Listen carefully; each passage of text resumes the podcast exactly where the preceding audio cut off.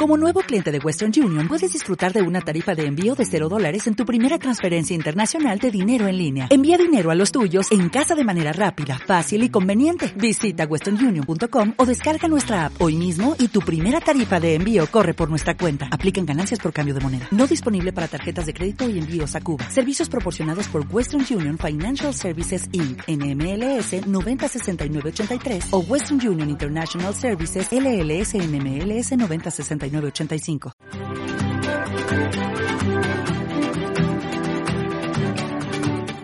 Hola, Susana Criado. Es un placer para Diario Córdoba y el Grupo Prensa Ibérica volver a ser anfitriones de este nuevo ciclo de Renta 4 Banco.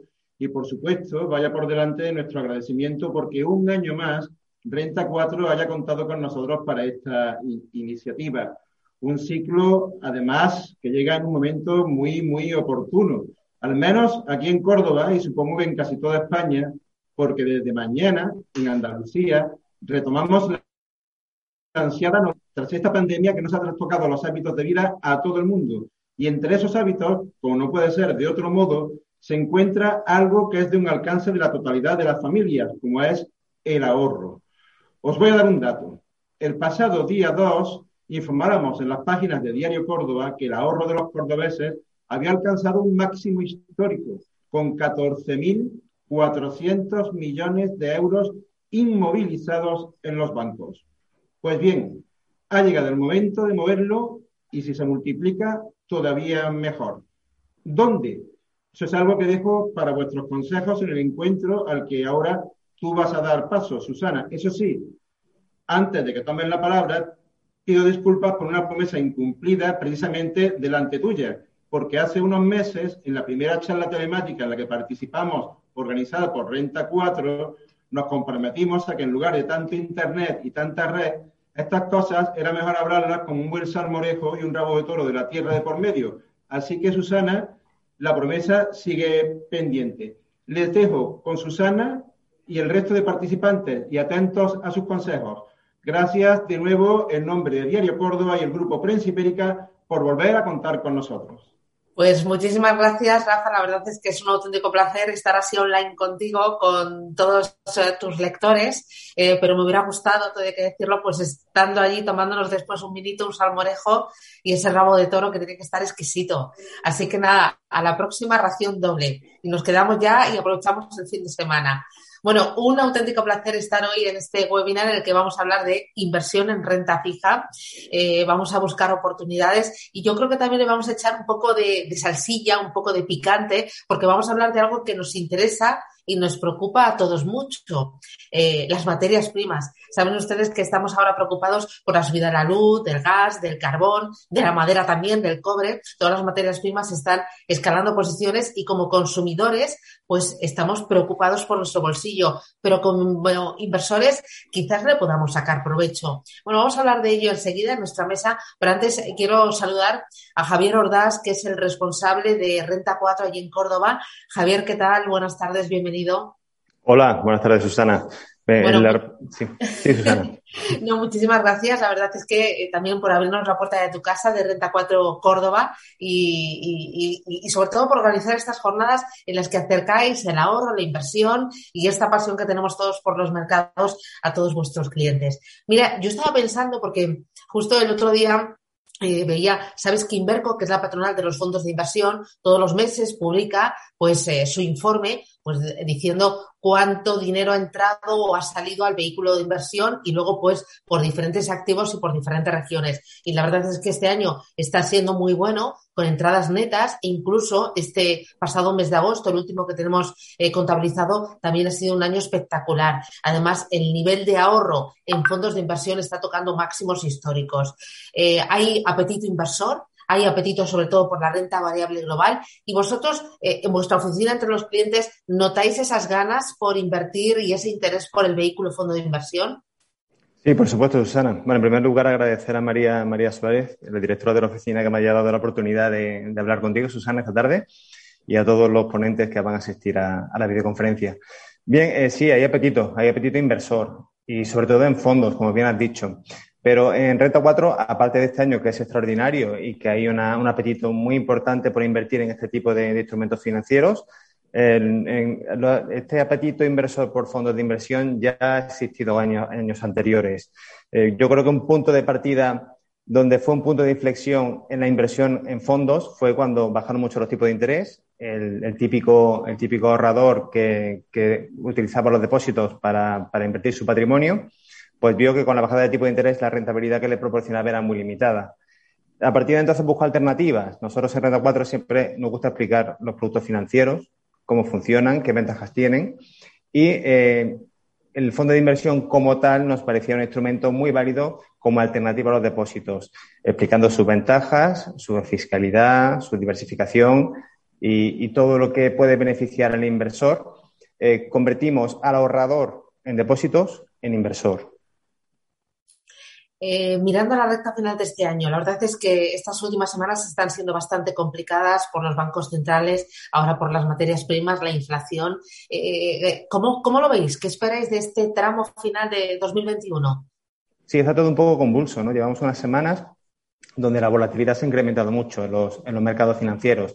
Como tú has dicho, subida de materias primas, subida de la inflación. ¿Qué va a pasar con los bancos centrales? La medida de estímulo que empezaron a aplicar el año pasado, si las van a mantener, no las van a mantener, va a haber tapering, no va a haber tapering. Bueno, pues todo ese tipo de incertidumbre, ese ver grande, indudablemente han afectado a los mercados. Unos mercados que ya estamos en niveles altos, algunos índices en, máximos históricos. Y cualquier tipo de incertidumbre de noticia, como la que has hecho mención, pues generan incertidumbre y volatilidad.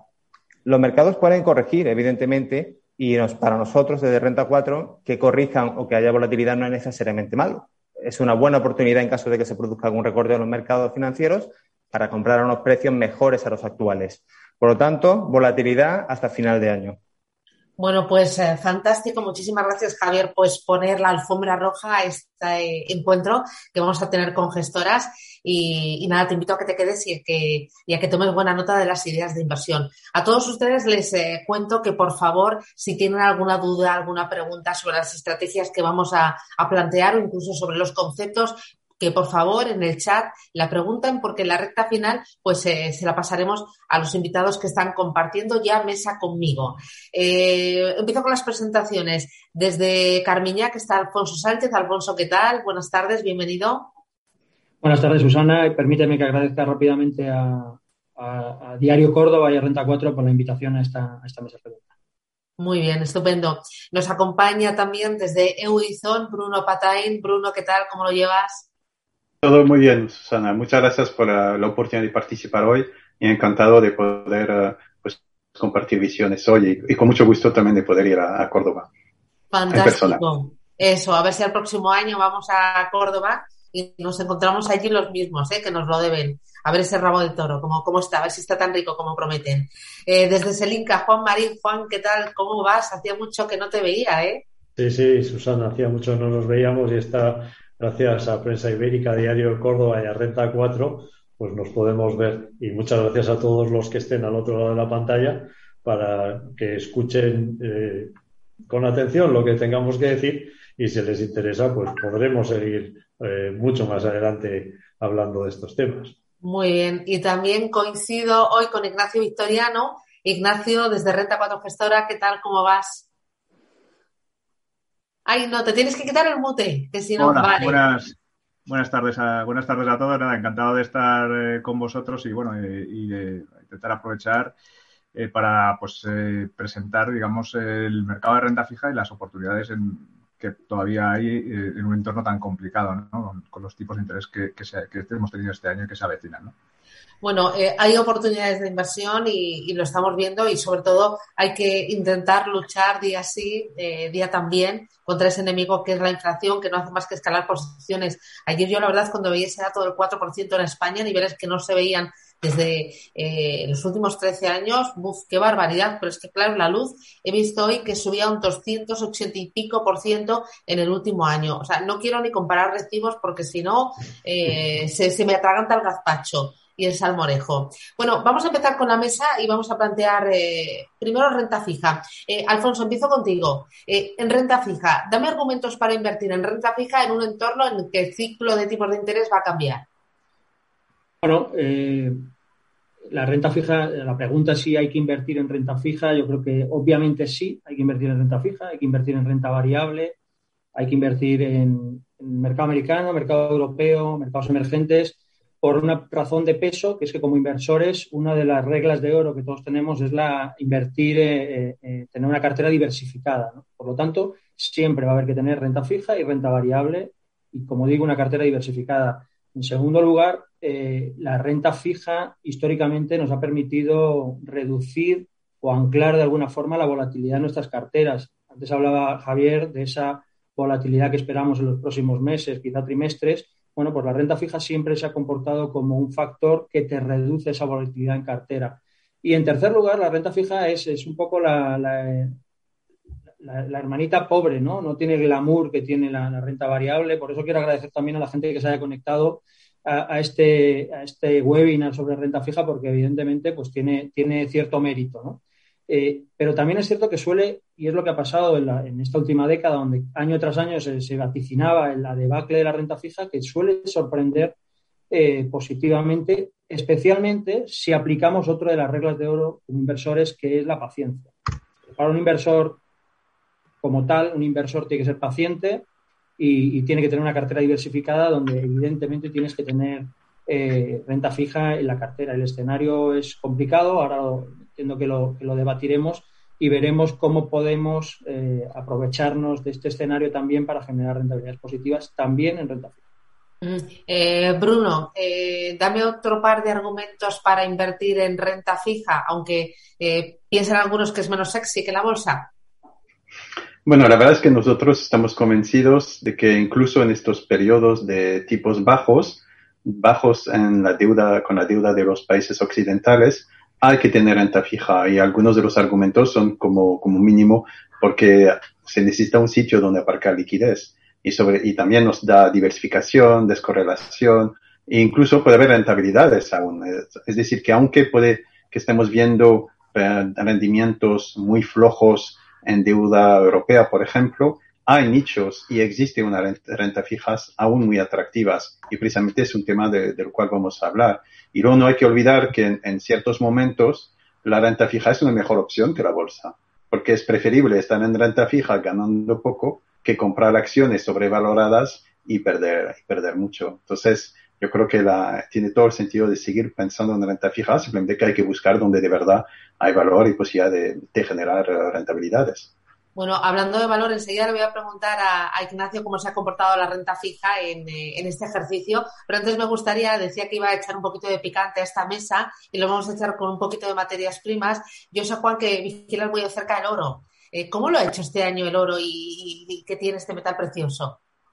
Pues el oro este año lo ha hecho regular, podemos decir.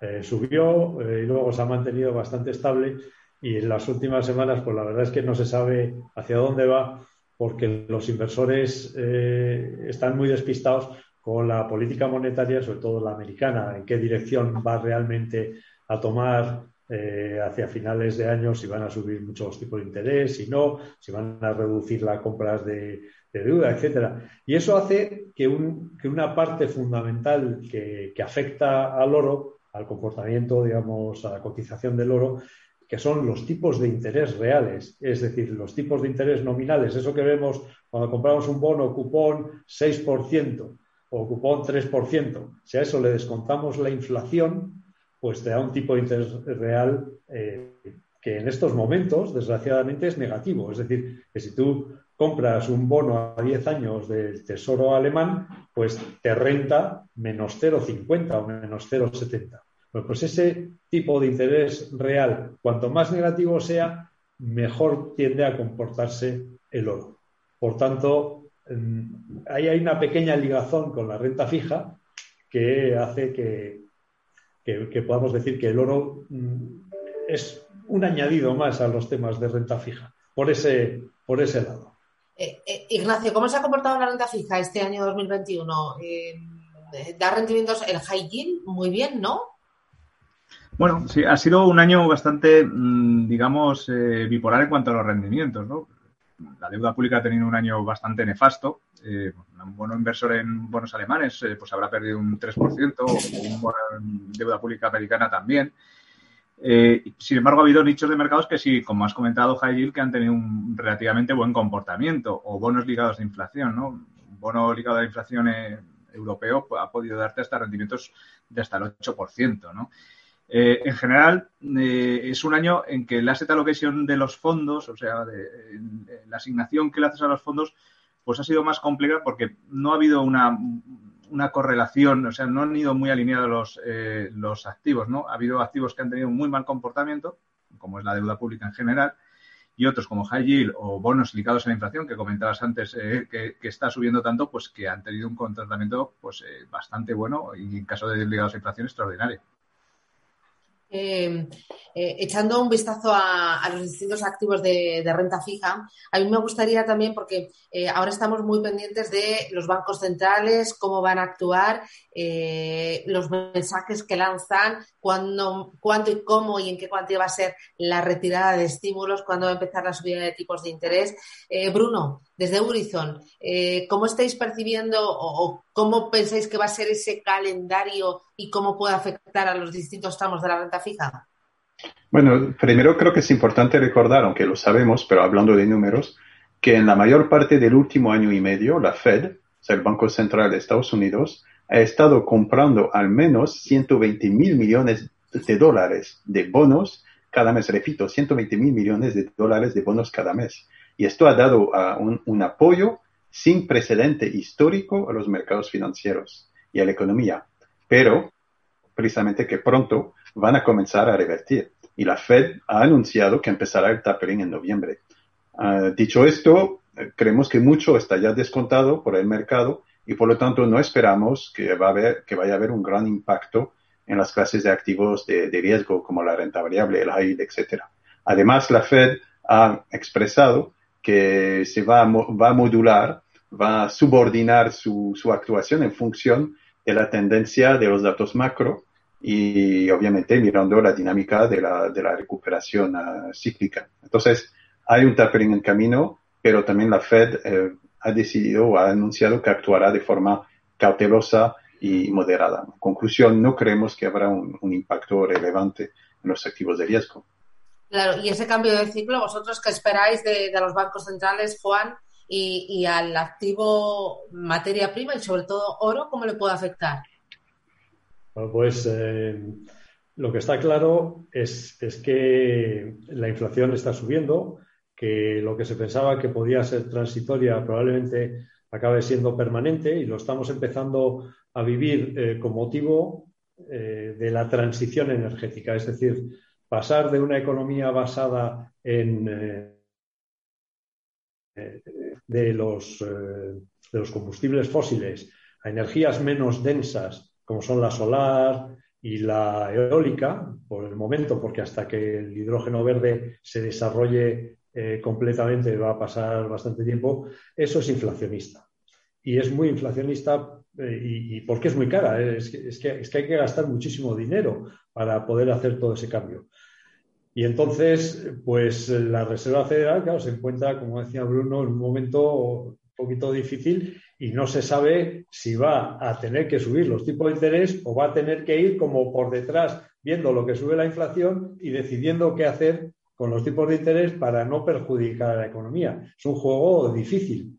Bueno, en cualquier caso, desde OFI Asset Management, que es la compañía que hoy represento, eh, realmente lo que pensamos es que si hay inflación y la Reserva Federal va por detrás del comportamiento de la inflación, el oro tenderá a subir. Siempre hay una correlación desde el año 2006 perfecta entre los tipos de interés reales, es decir, los nominales menos la inflación y la cotización del oro. Ahora está un poco rota, pero, pero esa es una tendencia que va a existir.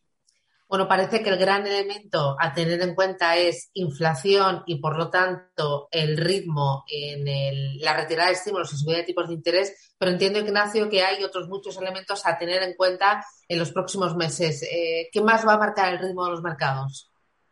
Bueno, yo creo que comentáis la inflación y es que es el gran riesgo, pero yo iría más allá y es que eh, para anticiparse a lo que puede, porque es el movimiento del Banco Central va a ser la clave, eh, hay, que, ver qué componentes de la inflación se están, moviendo, cómo se está trasladando, digamos, esos incrementos en materias primas, en energía, en, en, en esos bienes intermedios a los precios finales y si realmente eso está provocando tensiones en los mercados laborales. Ahora mismo, de momento, eh, veo todas las previsiones de todas las casas y hablamos de una inflación eh, temporal, cada vez con más riesgo al alza.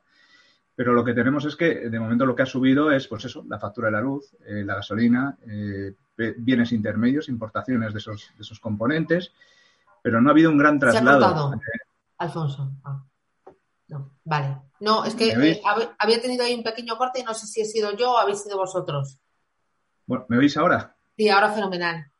Vale. Comentaba que no ha habido un traslado todavía fuerte a, digamos, a, los precios finales de pues, esos, esos bienes finales y, y, desde luego, no ha habido una presión en, salarios, ¿no? La Reserva Federal y la Unión Europea va, va, a monitorizar muchos esos componentes como riesgos de inflación y el mercado se va a anticipar, no va a hacer falta eh, grandes datos de inflación eh, para que los, los eh, la Reserva Federal reaccione. Si persiste en el corto plazo esta inflación en materias primas, en gas, en petróleo y demás, los riesgos de que se convierta en permanente aumentan. Aumentan porque tarde o temprano se va a acabar trasladando a precios finales y a mercados laborales. Y ese es el riesgo, que lo que estamos viendo ahora no sea tan transitorio como todos estamos pensando que es. Eh, ¿Algún otro elemento a tener en cuenta, Alfonso, en los próximos meses eh, cuando nos asomemos al mercado de la renta fija? Bueno, yo creo que se han mencionado los más importantes, pero en general quizá, eh, por mi parte a lo mejor, ponerlo todo en contexto. ¿no? tenemos, partimos de un escenario de salida, que lo ha explicado muy bien Juan, de tipos de interés reales negativos. Esto es anómalo y solo se explica por la actuación de los bancos centrales durante más de una década, las compras masivas de los bancos centrales pero partimos de esos intereses reales negativos con tipos muy bajos de, la deuda soberana. Partimos de un nivel de inflación que coincidimos en Carmiñac, nosotros creemos que no va a ser tan transitorio como nos están diciendo desde los bancos centrales, sino que va a llevar más tiempo el que esa inflación, digamos, se, termine por dominar. Eh, intereses reales negativos, inflación alta, eso tendería, apuntaría a que mantendríamos ese escenario de intereses reales negativos pero por otra parte, y quizá esto no lo hemos comentado todavía o se ha comentado de pasada, lo que tenemos a la vuelta de la esquina son esos programas de estímulo sin precedentes desde la segunda, el final de la Segunda Guerra Mundial. programa de estímulo de infraestructuras en Estados Unidos, el Next Generation en, en Europa. Esos programas de estímulo se van a financiar con más emisiones de deuda. Más emisiones de deuda que se suman a una bola de deuda en los países desarrollados, en las economías desarrolladas, que ya están en unos niveles eh, tremendamente altos, ¿no? preocupantemente altos. Hasta ahora, el gran comprador de esa deuda ha sido el Banco Central de turno, ¿no? los bancos centrales. Y justo en este momento, con todo este escenario, los bancos centrales empiezan a retirarse. Es decir, ¿quién va a comprar esos volúmenes de deuda? no solo los vencimientos, sino estos nuevos programas de estímulo. Pues evidentemente seremos los inversores de toda la vida pasa una cosa, que es que el inversor que lo está comprando hasta ahora, que es el Banco Central de turno, no tiene sensibilidad a los tipos. Le daba igual comprar bonos con rentabilidades negativas, pero al inversor eh, real, el de toda la vida, sí que nos preocupa comprar bonos con intereses, no ya rentabilidades negativas, que es una aberración, sino intereses reales negativos. Entonces, si todo ese escenario que, por lo que veo, coincidimos todos de inflación persistente, de programas de estímulo que se van a poner en marcha, con emisiones de deuda, si todo sigue esa deriva y los bancos centrales se van retirando, a los tipos de interés solo le queda un camino que es al alza. Entonces, nosotros prevemos que efectivamente, que es lo que se busca además, normalizar la situación y que volvamos a tipos de interés reales positivos, aunque eso sea malo para el oro, pero eh, es lo que nosotros esperamos, ¿no? Que al final eh, la clave está en cómo se produzca esa normalización. Si va a ser gradual o si va a ser brusca, si va a ser virulenta. Eh, aquí hay muchos factores que afectan, quizá lo más importante, el que tiene en teoría el timón de todo esto, son los bancos centrales y creemos, y así lo han manifestado, que van a ser muy graduales en este movimiento, que es un movimiento sano de normalización, pero que es un equilibrio muy complicado de manejar. Eh, en este entorno que me habéis dibujado, con los elementos a tener en cuenta en el corto y en el medio plazo, bancos centrales, inflación sobre todo, pero también pues datos de actividad y crecimiento, veremos cómo avanza el tema de, la reapertura de las economías, ¿no? que parece que va bien, pero tampoco podemos lanzar las campanas al vuelo. Eh, ¿En qué activos eh, encontráis valor? Tanto de la renta fija como, no sé, voy a empezar contigo, Juan, si quieres meter un pie en las materias primas o eh, eso, ¿dónde hay valor en este entorno que me habéis dibujado? Pues mira, muchas gracias, Susana. Eh, si, miras a las materias primas, lo has dicho antes, el petróleo disparado, el carbón disparado, los metales eh, de tipo industrial disparados, etcétera. Pero curiosamente, en los últimos, yo diría, las últimas seis, siete semanas, se ha producido un descenso muy acusado en las cotizaciones de los metales preciosos industriales, que son el paladio, el platino y la plata, que son los que eh, tienen un rol más importante en la transición energética. Platino y paladio fundamentalmente porque se utilizan en los catalizadores de los motores de combustión interna, diésel, el platino y gasolina y motores híbridos, el paladio, y como, bueno, como, eh, como por efecto, curiosamente, de una escasez de chips para poner en los coches, los, eh, las, las compañías automovilísticas han tenido que bajar mucho las producciones, pues ha caído mucho la demanda. Pero son mercados, el, de los automóviles, que necesitan cada vez meter más paladio, más platino en sus coches para eh, hacer frente a las normas de antipolución que los gobiernos chino, indio, americano, europeos, etcétera, ponen encima de la mesa. Por otro lado, la plata es un componente esencial para la conductividad eléctrica. Eh, tanto para los coches eléctricos como para los coches híbridos, se necesita para unir todas las pequeñas baterías que forman el paquete de baterías, eh, como los coches eléctricos y los coches eh, híbridos son un poco el futuro, pues, pues por ahí va a andar. Y luego, además, en el caso del platino, concretamente, la tecnología del hidrógeno verde es un consumidor muy, muy grande de platino. Por tanto, de cara al futuro, eh, quizá cuando veamos materias primas, el oro, perdón, el petróleo disparado y otras disparadas, pero en este momento estos metales preciosos industriales presentan un buen valor porque puede haber una demanda muy fuerte en los eh, años que, tenemos todavía por delante. Vale, esto por las materias primas. Por el lado de la renta fija, ¿en qué duraciones, en qué activos? Eh, Ignacio, ¿veis valor en renta 4 gestora? Bueno, eh, como comentaban los compañeros, nos enfrentamos a lo que sí tenemos cierto consenso todo el que, bueno, según se vayan trasladando los riesgos o no, pero sí que nos, nos, enfrentamos a un escenario donde los tipos de interés en general van a ser más elevados, ¿no? Eh, y eso eh, hace que bueno, la, asignación que tengamos que hacer en las carteras eh, pues sea conservadora y buscando los activos que pueden comportarse relativamente bien en, este escenario. tenemos riesgos de inflaciones, pero aquí tenemos un buen panorama, un muy buen panorama en crecimiento y eso es positivo para el high yield y de hecho estamos viendo que las tasas de default están otra vez en mínimos estamos viendo que los resultados y el apalancamiento, el endeudamiento de las compañías Hegel están reduciéndose muy rápido después de la pandemia y, por lo tanto, en este escenario de crecimiento, amén de la inflación, controlando mucho las duraciones, High es una de, las opciones. ¿no? Eh, y por lo demás, eh, evidentemente, fuera de, deuda pública, seguimos posicionados en, bonos que, recojan la inflación, bonos ligados a, a la inflación. Perdón. Estas son cosas del directo, no te preocupes. ¿eh? a mí, también me pasa. Que pienso que de un momento a otro va a entrar mi hijo pidiéndome cualquier cosa por la habitación. Eh, te comentaba, eh, buenos ligados a la inflación y bueno, y vigilando los emergentes, eh, porque han tenido un año complicado y, y, pueden seguir teniendo algo de volatilidad a corto plazo, puesto que tienen mucha sensibilidad a lo que hagan los tipos de interés en Estados Unidos pero desde luego también el factor crecimiento eh, va a tener un, tiene un componente y, da oportunidades en, este mercado.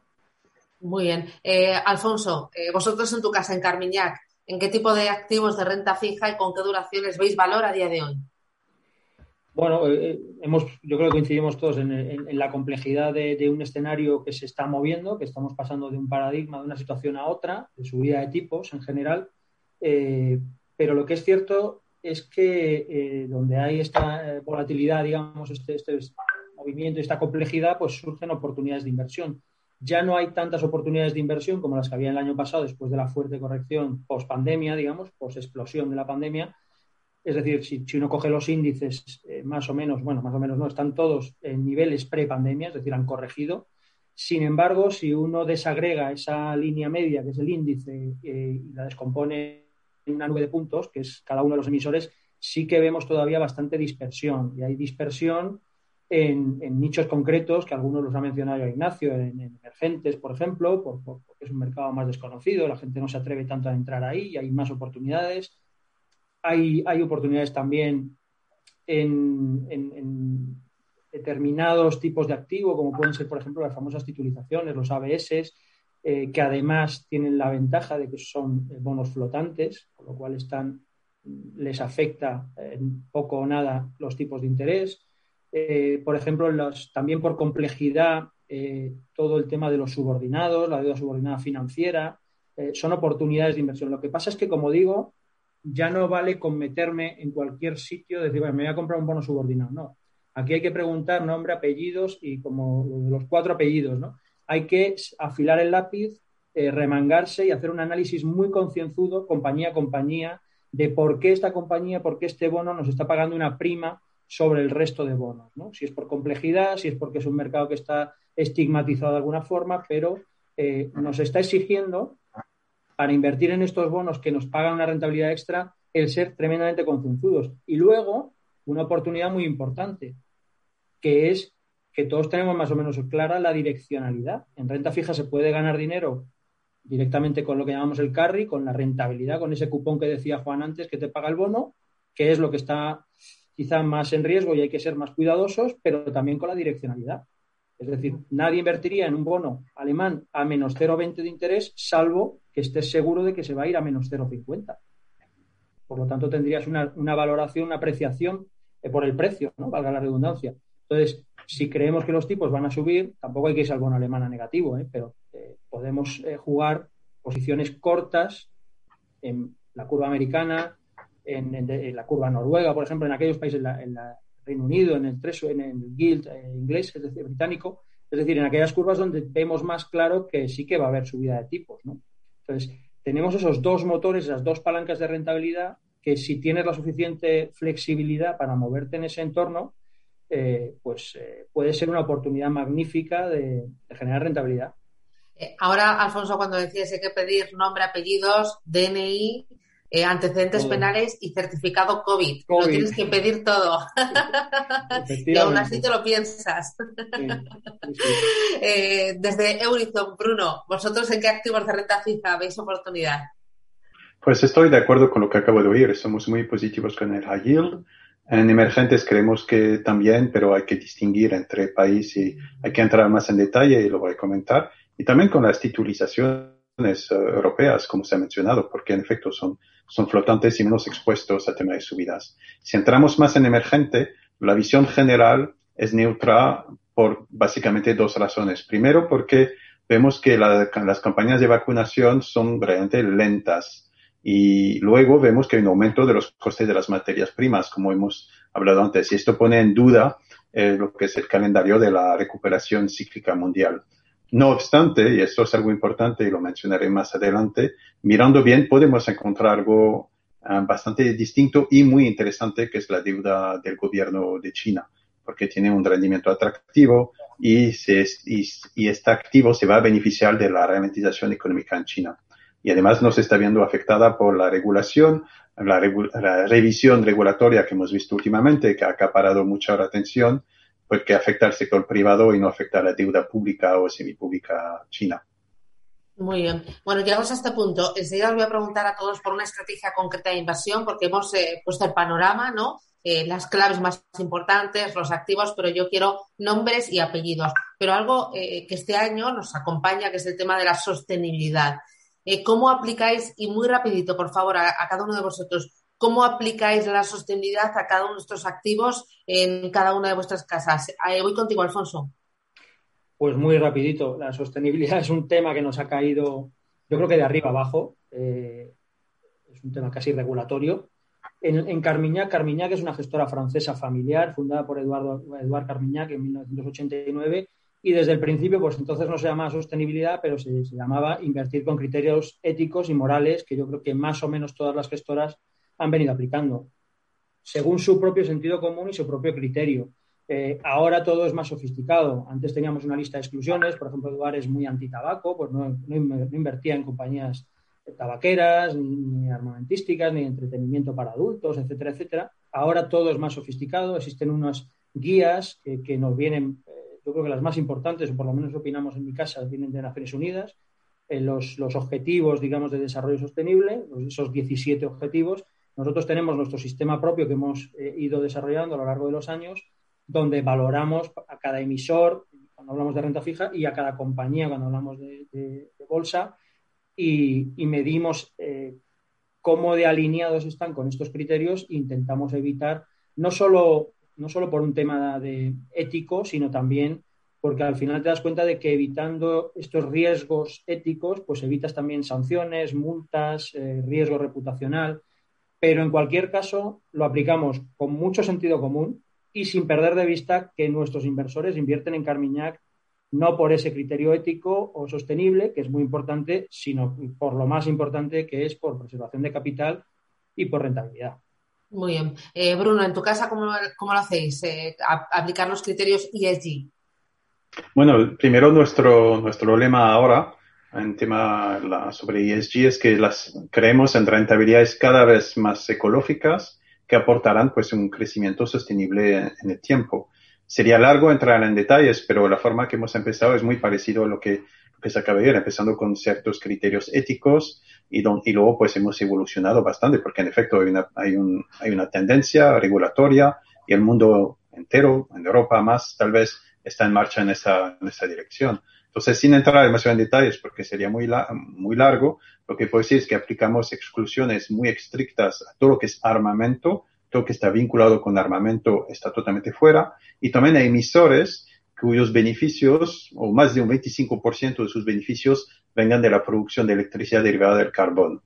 Luego también tenemos participación activa, es decir, mediante el ejercicio de los derechos de participación, estamos conversando con empresas en las cuales estamos invirtiendo y estamos fomentando comunicación y asegurarnos que ellos toman también en cuenta y que saben y que obviamente si vemos que hay un tema pues saben perfectamente que podremos desinvertir, lo cual no, no quieren. También tema de huella de carbono, del cual se habla cada vez más, pues es algo que, que estamos mirando también de muy cerca. Y finalmente diría que estamos empujando en la casa frutos de impacto positivo. Tenemos, de hecho, el mayor fondo de bonos verdes que hay en Europa, que tiene 2.300 millones de euros bajo, bajo patrimonio, bajo gestión, y claramente enfocado a luchar contra el cambio climático, a tener un planeta más sostenible y al fin y al cabo pues una sociedad y una humanidad también que podrá convivir muy bien con, con, el planeta. Entonces, tema fundamental cada vez más, eh, la regulación va en esta dirección, los, todos los nuevos proyectos que van a, que están apareciendo en Europa, también con, con el gobierno Biden, lo vemos más en emergente, en fin, es, uh, podría seguir, pero me voy a parar aquí. Muy bien. Juan, tu turno. Desde tu casa, ¿cómo lo veis? No, quítate el mute. No, te tienes que quitar el mute. Ah, eh, Ofi también es una gestora francesa, eh, también desde hace muchos años. En su caso no, no, viene fundada por un señor, sino que es una compañía más de tipo institucional que pertenece a, eh, compañías de mutualidades francesas y las mutualidades francesas están muy cerca de la economía social, por así decirlo. Y por tanto, los criterios ESG o ASG, como se dice en España, la inversión socialmente responsable, etcétera, está en el centro de todas las decisiones que se toman. Curiosamente, eh, en el caso de Office Precious Metals, perdón por adelantar el nombre de, fondo, eh, las materias primas dentro de la taxonomía europea eh, para las inversiones socialmente responsables no está correctamente definida. De hecho, no está ni definida. Y entonces, claro, si tú miras de acuerdo a los criterios europeos, ¿es una inversión socialmente responsable? Pues no, no lo es. Pero sin embargo, si piensas que son los metales, muchos de ellos, que contribuirán al éxito de la transición energética, que es al final la parte E o la parte A ambiental de los criterios, pues es que es una inversión en materias primas, salvo petróleo o, digamos, o, carbón, el resto son inversiones totalmente responsables, que se adaptan muy bien a los criterios de inversión socialmente responsable. Muy bien. Tu turno, Ignacio. Bueno, Renta 4 es una gestora española, no es francesa. Pero bueno, eh, también hacemos, eh, hemos, estamos eh, adaptándonos ¿no? a los cambios que está habiendo la, la normativa en cuanto a temas de sostenibilidad. Nosotros ahora mismo ya hemos pasado todos los fondos relevantes de la cartera, les hemos añadido dentro del prospecto los criterios ASG, además de los financieros. ¿no? Y lo que nos hemos dado cuenta al, digamos, plasmar pues, las, las exclusiones que hemos puesto, todos los criterios que hemos puesto para que las compañías pasen un criterio de sostenibilidad a la hora de poder ser seleccionadas para, comprarlas en el fondo, es que las carteras que teníamos eh, ya cumplían prácticamente eh, todos esos criterios ASG, ¿no? Y es que al final, desde ya hace bastante tiempo, eh, los criterios financieros venían muy, muy ligados a los criterios ASG, ¿no? El sector energético es el más claro, ¿no? Una empresa que venga con retraso porque tiene mucho peso, yo sé, en generación nuclear, pues eh, por criterio financiero no me vale, ¿no? Porque tiene mucha inversión que hacer, ¿no? Y sin embargo, la que ha sido más verde, la que ha sido, la que se ha adelantado al mercado, pues por criterios financieros, pues tiene eh, una, una ventaja, ¿no? Y al final, pues ya te digo, eh, hemos adaptado toda nuestra, toda nuestra política de inversión, le hemos incorporado a los clientes los criterios ASG en todos los fondos más importantes de la gestora pero lo que nos hemos dado cuenta es que ya lo veníamos haciendo casi sin querer, ¿no? Y, bueno, eh, seguiremos evolucionando y, creando fondos más, más verdes todavía. Bueno, ahora os voy a pedir una estrategia concreta a cada uno de vosotros y os voy a pedir eh, ser concretos porque os he dicho un minuto y os estáis alargando más de la cuenta. Así que empiezo por eh, Renta 4. Vamos, Ignacio, estrategia concreta de inversión. ¿Qué me propones para invertir en renta fija y aprovechar todos esos argumentos que me has dado y encima con ese enfoque sostenible? Bueno, yo nuestro fondo más importante de renta fija es 64 valor relativo. Es un fondo de renta fija flexible eh, que ahora mismo es la estrategia que creo que es adecuada porque eh, no podemos eh, tener la, selección de activos no es muy, no es direccional en toda la renta fija invertir en un fondo de deuda pública puede ser un fracaso eh, y por lo tanto necesitas que el gestor adapte pues, los criterios que han estado comentando también los compañeros, eh, los adapte a la cartera ¿no? y que tenga flexibilidad y margen de maniobra para actuar. ¿no? Por eso Renta Valor Relativo es un fondo que en líneas generales pues es, digamos, la flexibilidad es lo que es la hace de bandera con él. ¿no?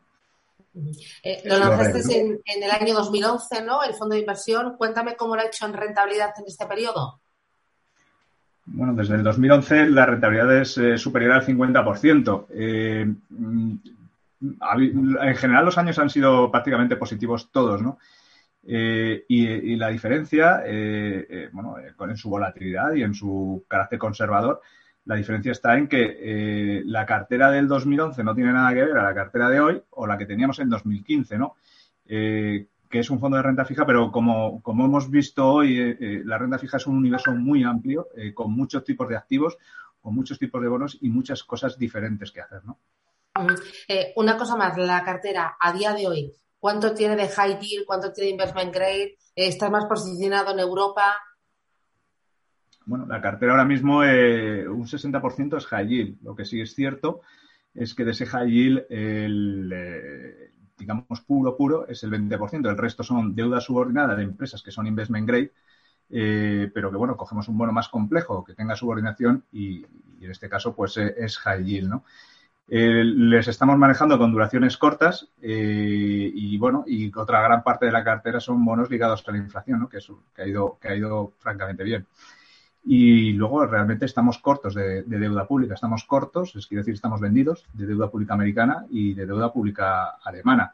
Y son posiciones que ah, tienden más a cortas, que tienden más a incrementarse, ¿no? Es las perspectivas que tenemos, que a cerrarse, ¿no? Y esa es un poco muy, muy resumido, el, digamos, la composición del fondo. Muy bien. Me voy con Carmiña, con Alfonso. preséntame la criaturita, nombre del fondo de inversión, de la estrategia y características. Eh, eh, yo he elegido para, este tema eh, el Carmiñac Flexible Bond.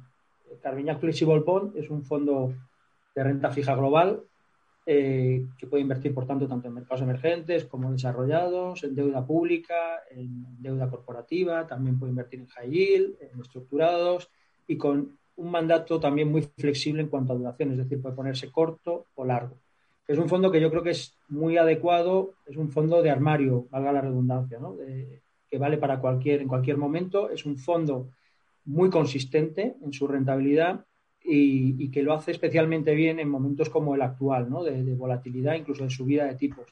Eh, yo creo que es un fondo muy adecuado para, para un perfil de inversor que podríamos denominar prudente con una volatilidad anclada históricamente en sus ocho años de historia está entre el 3 y el 5, se ha movido entre el 3 y el 5% de, de volatilidad, con una rentabilidad también anualizada de en torno al 4%. ¿Y, este año? ¿Este año, este año lleva una rentabilidad en torno al 1%, con su índice de referencia, como habéis mencionado antes, lo explicaba Ignacio al principio, con los índices de referencia prácticamente todos de renta fija en negativo, su índice de referencia cae un menos 2, 10, algo más del 2%, y él está en positivo un 1%, y además se da la circunstancia de que todos los meses ha conseguido, si cogemos mes a mes, ha conseguido todos los meses de rentabilidad positiva, ¿no? con una volatilidad del 1,80 y algo, muy baja. Ya. Eh, otros, eh, eh, o sea, me dices que tiene ocho años de historia. En estos ocho años de historia, cuando ha habido cambio de ciclo, ¿cómo se ha comportado el fondo? Pues lo ha hecho, es lo que decía antes, ¿no? que lo ha hecho muy bien en escenarios de subida de tipos. Nosotros tenemos identificados desde 2013, que fue cuando se lanzó el fondo, cinco escenarios donde la rentabilidad del bono americano ha tenido una subida superior a 100 puntos básicos, es decir, más del 1% de rentabilidad. Y en todos esos escenarios la renta fija ha tenido caídas, algunas muy fuertes, que recordaremos todos, y en todos esos escenarios el, fondo ha tenido rentabilidades positivas. El más reciente eh, lo tenemos casi ahí pegado, ¿no? Eh, la subida de casi 120 puntos básicos desde agosto, desde el verano de 2020 hasta marzo de 2021, el bono americano, que estuvo por debajo de 0,60 hasta por encima de 1,70, esos 120 puntos básicos. Los índices eh, se pegaron castañazos importantes en renta fija, su índice de referencia en torno al 5% de caída y este fondo tuvo una rentabilidad positiva del 3,5% en ese mismo periodo. Por lo tanto, por eso digo, un fondo muy consistente y que además te va, lo que decía antes, te va a diversificar, por supuesto, pero además te va a hacer que tu cartera eh, tenga una volatilidad un poquito más baja. Ya, ¿las duraciones de este fondo de inversión? El fondo puede tener duraciones negativas de hasta menos 3, es decir, hasta menos 3%, y lo puede, puede tener duraciones positivas hasta más 8. Es decir, tiene un rango de flexibilidad muy alto. Lo ha utilizado muy pocas veces el estar completamente en negativo. Es un fondo que combina muy bien las dos estrategias que te decía antes. Por un lado, la búsqueda de, bonos de rentabilidad con temáticas muy claras, sobre todo en crédito, algo de high algo de emergente. Y por otro lado, la gestión de la duración, ¿no? Como decía también Ignacio, pues estamos cortos en duración americana. Bueno, estamos jugando una estrategia de empinamiento de la curva, más bien, de steepening de la curva, eh, y también comprados de inflación tanto en Estados Unidos como en Alemania. Claro, y cuando dices en temáticas, ¿a qué te refieres? Eh, bueno, pues en concreto. Este, financiero o, este fondo tiene como tres estrategias ahora mismo identificables. Una que es la temática de la reapertura, donde tenemos por un lado todo lo que son sectores como el auto, turismo, eh, aerolíneas, etcétera, que, que, va poco a poco ya menguando porque ya se ya han corregido bastante. Luego el sector de la energía también estaría ahí metido. Luego tendríamos el sector de mercados emergentes, eh, donde es importante decir que este fondo no invierte en divisa, en divisa local, solamente, eh, o sea, no asume el riesgo de divisa, por eso la volatilidad también es tan baja. Y por otro lado, la otra temática que ya es más de recorrido eh, es la, deuda subordinada financiera. Esos serían los tres motores, digamos, de rentabilidad de esos bonos que te, da, que te pagan unas primas muy atractivas de rentabilidad y luego lo compensa con esas otras estrategias de duración, las posiciones cortas en la curva americana y europea y de inflación. Muy bien.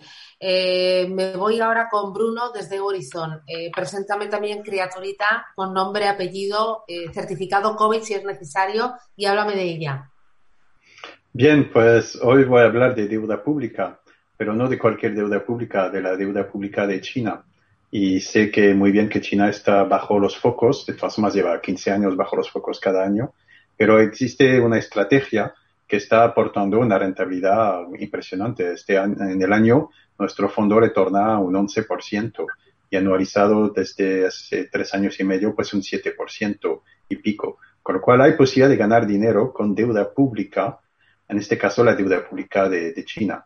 Y aunque pueda sorprender, es un activo que no se comporta de ninguna forma como la, ah, la deuda emergente. O sea, muchos vemos China como un país emergente, en muchos aspectos lo es, pero sin embargo este activo no se comporta como un activo emergente y tiene rentabilidades, sin embargo, muy atractivas como puede dar la, renta fija a China. Ahora bien, es un mercado que ya es el segundo del mundo. Es decir, sabemos que Estados Unidos es el primer mercado de renta fija del mundo, pues China ya es el segundo mercado de renta fija del mundo.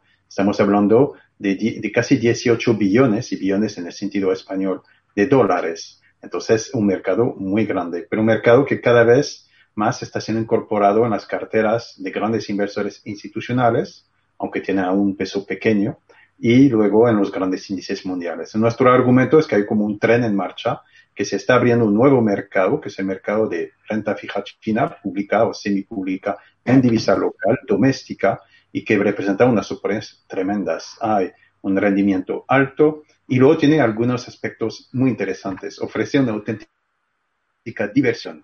Es decir, desde su, creación en el 2004, en cada crisis, cada momento de cisne negro, que sea emergente, que sea europeo, que sea norteamericano, es un activo que ha dado rentabilidades positivas. Y, es, y hoy en día, pues bien sabemos que es difícil encontrar un activo que de verdad diversifica o que de verdad tiene correlación negativa con factores de, riesgo.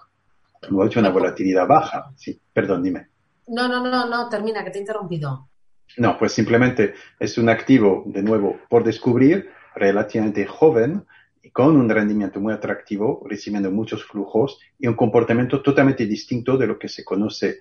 Ah, no se parece ni a emergente, no se parece tampoco al mercado desarrollado. Tiene varias características muy especiales, entre otras que es un activo está en manos de inversores domésticos casi todo y es esto hace que da, pero por otro lado recibiendo flujos de grandes bancos centrales como Alemania, Francia, otros inversores. Y en Horizon, pues gestionamos el mayor fondo de Europa de deuda china ah, que invierte en deuda soberana y semisoberana y es un fondo de, un, de 3.200 millones de, tamaño. Entonces, una, un, un gigante, pero en un mercado que es enorme y que tiene muchísimas perspectivas positivas.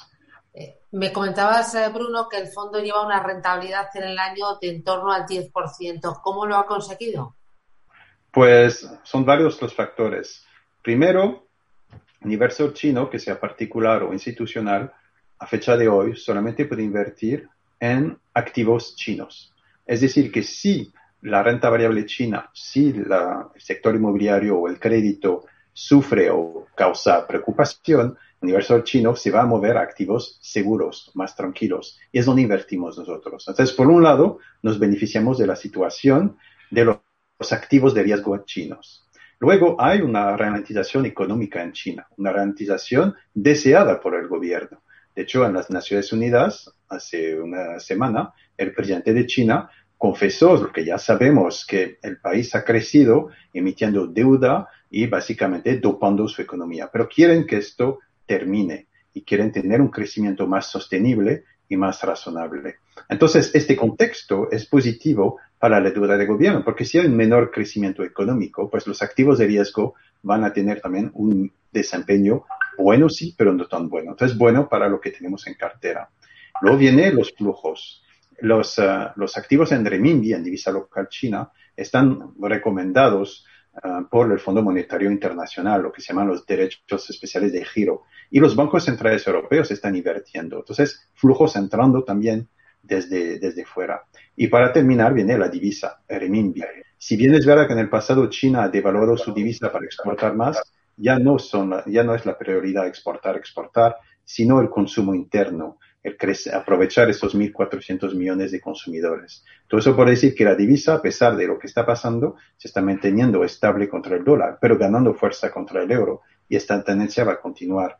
Porque terminaré recordando que Europa y España, por ejemplo, está envejeciendo muy rápidamente y los inversores institucionales, asegurar las pensiones, todos que invertimos, buscamos rendimiento y China lo ofrece. ¿Esto qué quiere decir? Pues vender euros para comprar activos emergentes o comprar activos en renminbi. Entonces, todos esos factores apoyan. Y este año, pues hemos visto todos estos factores ponerse juntos y esto explica que el fondo retorna un, casi un 11%. Pero para nosotros es un tren en marcha, no es una apuesta táctica, sino es algo estratégico. En la apertura de un mercado de, la, de deuda pública del segundo eh, país más potente a nivel económico, porque China ya es como mínimo un 20% del PIB mundial. Entonces, eh, en fin, todo eso son, son buenas razones para considerar el activo. Eh, recuérdame el nombre del fondo de inversión, Bruno. Sí, se llama Eurison Bond Aggregate RMB. RMB es la, la abreviación de renminbi, que es la divisa china. Muy bien. Eh, me voy con Juan desde Off Investment. Eh, preséntame tú a la criaturita. la criaturita que no tiene mucho que ver con renta fija, pero bueno, eh, he tenido la suerte de que me pongan con estos señores que, lo explican todo fenomenal y así hoy he aprendido un poquito más de renta fija. El fondo se llama Offi Precious Metals y invierte en metales preciosos. Estos metales preciosos son oro, plata, platino y paladio, en una composición que es el 35% oro, el 20% plata, el 20% platino y el 20% paladio.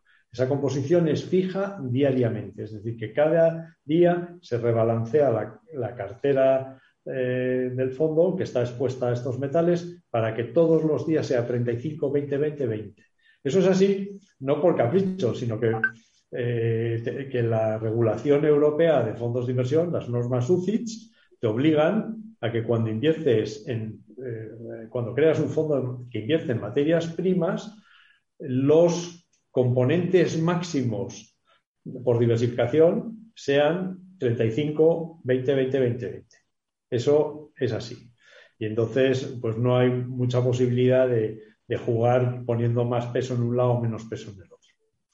Así que eh, tenemos un fondo que invierte en estas materias primas, que no lo ha hecho mal, me, adelanto un poco a tu pregunta, que no lo ha hecho mal en los últimos cinco o tres años, sobre todo cuando el ciclo de tipos de interés se ha visto que ha bajado muchísimo y los tipos de interés reales eh, se han ido bajando cada vez más hasta situarse actualmente en entornos negativos, que eso ha favorecido mucho al oro, y luego eh, todo el tema de transición energética, eh, que viene ya pegando fuerte los últimos cuatro o cinco años, pero ya acusadísimo los últimos dos. ¿no?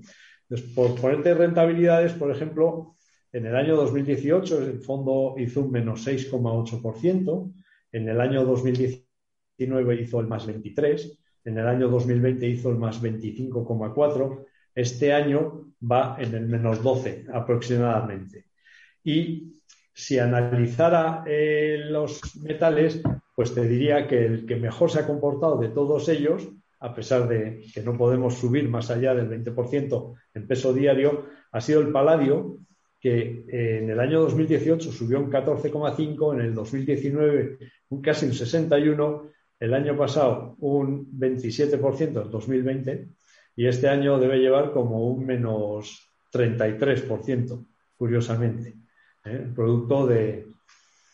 Sí, perdona, pregunta. Eh, no, recuérdame el nombre del fondo de inversión. Se llama OFI Precious Metals. OFI Metales Preciosos. Oye, has mencionado, pero has pasado muy por encima el tema de la transición energética.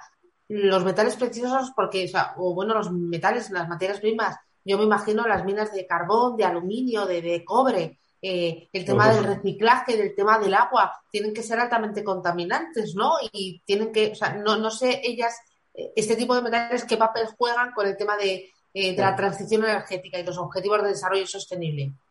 Pues la plata se utiliza en todo lo que va a ser elementos que van a ir eh, dentro de los paneles solares, dentro de las pilas, de los paquetes de pilas de los coches eléctricos y los coches híbridos. ¿Por qué? Porque es un metal altamente conductivo. Es el más alto, el que tiene mucho más que el cobre. En una escala de 0 a 63, que es como se mide la conductividad de los metales, está en el número 62. El, el oro está en el 57 y me parece que el cobre está en el 61. O sea, la plata juega el papel de permitirnos que, la electricidad que vamos a fabricar en los paneles solares pase hacia algún lado. Y luego la electricidad que tienen las pilas en los coches pase hacia, hacia el motor eléctrico. Luego, el platino y el paladio eh, juegan un papel importante en los catalizadores de los coches. Eh, los coches cuando, cuando el motor diésel o el motor gasolina funciona, produce eh, lo que antes se llamaba anhídrido carbónico, que es CO. Y el CO es súper peligroso. Entonces, lo que hace el paladio y el platino es una reacción química que da como lugar agua y CO2.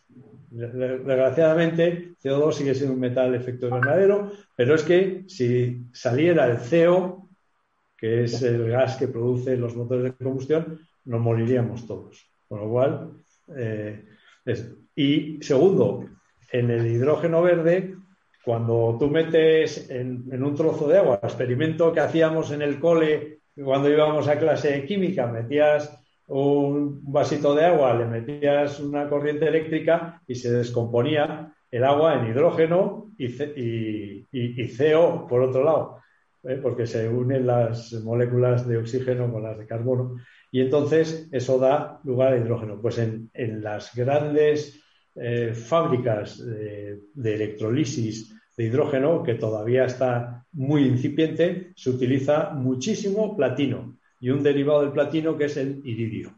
Vale. Eh, oye, tengo poquito tiempo, ya estamos fuera de, hora, pero tengo preguntas de las personas que se han conectado y me parecen algunas de ellas muy interesantes. De verdad, intentar contestar en 30 segundos y hago una ronda rápida. Eh, Bruno, preguntan por Evergrande. ¿Cómo ha afectado al fondo toda esta crisis de Evergrande? Pues la verdad es que ha venido bien al fondo y voy a explicar por qué. Primero porque hay una burbuja eh, inmobiliaria en China desde hace varios años el gobierno lo sabe, nosotros lo sabemos, y el gobierno ha intentado calmar esto, pero algunas empresas han sido muy codiciosas. Caso de Evergrande, que estaba apalancado 1,8 veces como un hedge fund.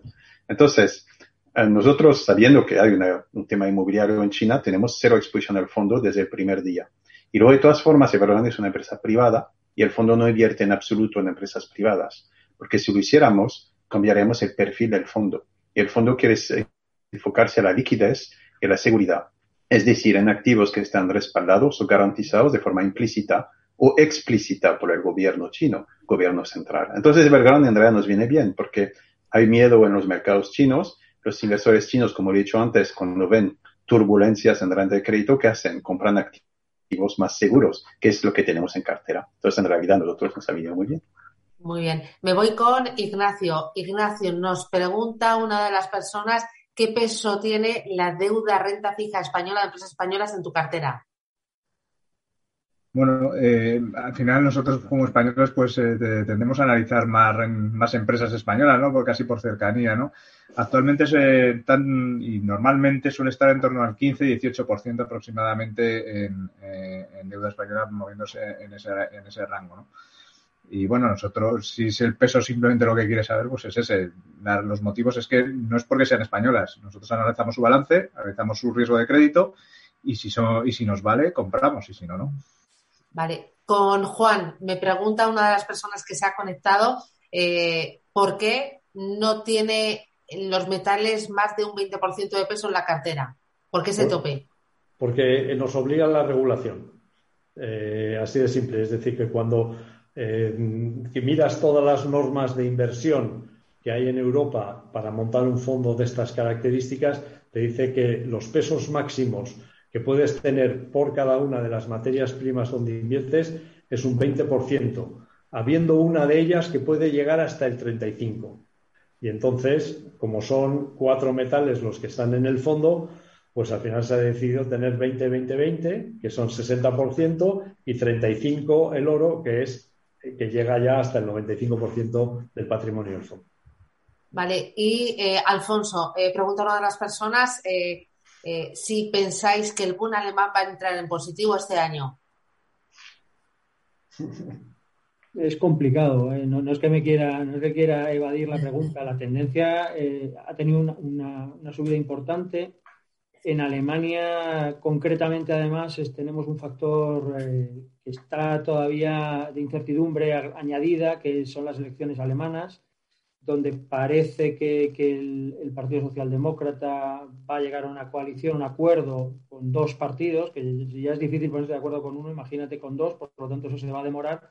Y, uno de esos partidos es el Partido de los Verdes. ¿no? Los Verdes no solo les preocupa la ecología y los animales, etcétera, sino que el Partido Alemán Verde tiene todo un programa político que se caracteriza por un aumento del gasto, efectivamente, en lo social. Eso te va a hacer que Alemania, que lleva una trayectoria con, Merkel de austeridad, aunque ya había, se había abierto a, ciertos programas de estímulo por la pandemia, pero ahora con esta alianza eh, más eh, socialdemócrata verdes, es verdad que tenemos el freno de los liberales, pero eh, todo apunta a que probablemente tengan, vayan a hacer más programas de tipo social, que tienen que hacer más emisiones de deuda, más volumen de deuda en el entorno que hemos, que hemos anunciado, pues probablemente, no sé si lo veremos este año, pero lo veremos en positivo probablemente.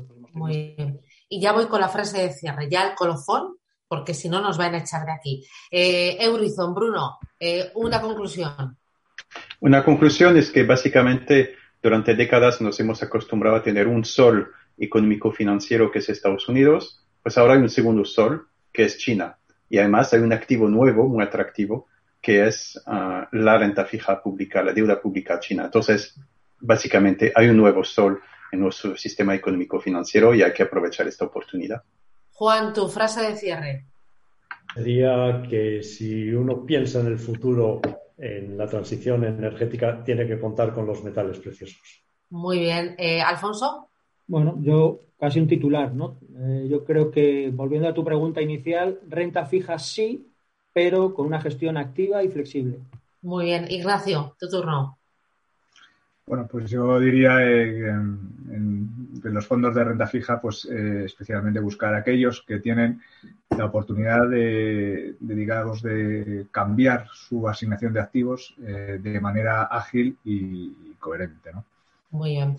Pues eh, Bruno Patain desde Horizon, Alfonso Sánchez desde Carmiñac, Ignacio Victoriano desde Renta 4 Gestora y Juan Marín desde Off Investment.